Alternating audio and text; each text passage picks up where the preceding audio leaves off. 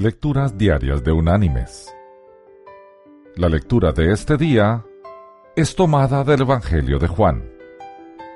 Allí en el capítulo 5 vamos a leer el versículo 24, donde el Señor dice, De cierto, de cierto os digo, el que oye mi palabra y cree al que me envió, tiene vida eterna, y no vendrá a condenación, sino que ha pasado de muerte a vida. Y la reflexión de este día se llama Una decisión para el futuro. Fue algo trágico, doloroso, indescriptible las imágenes de televisión transmitían las fotografías de la princesa Diana de Gales mientras agonizaba.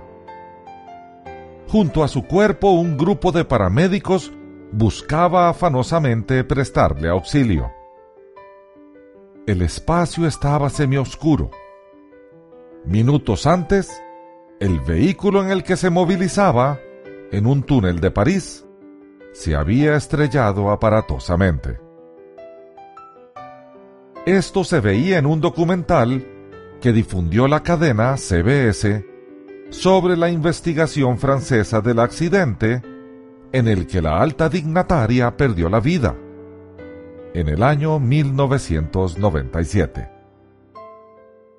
Peter Hunt, uno de los especialistas que analizó las gráficas, comentó que Diana era reconocible las fotos que se supone fueron tomadas por uno de los paparazzi que la perseguía aparecieron solamente durante 15 segundos en un programa que duró una hora. Es obvio que por el gesto de su rostro debía estar sufriendo, dijo Hunt. Mis queridos hermanos y amigos, estar a las puertas de la muerte es traumático para quien quiera que sea, indistintamente de si es pobre o rico. Es el momento crucial en el que nos enfrentamos a dar el paso hacia la eternidad. ¿Dónde estaremos después de cruzar el umbral que nos separa del más allá? La decisión la toma cada uno es individual. ¿Por qué razón? Porque tenemos la posibilidad de ser salvos de la perdición eterna. Hay un Salvador que dio su vida para que nosotros tuviéramos esa posibilidad. Jesús el Cristo. Que Dios te bendiga.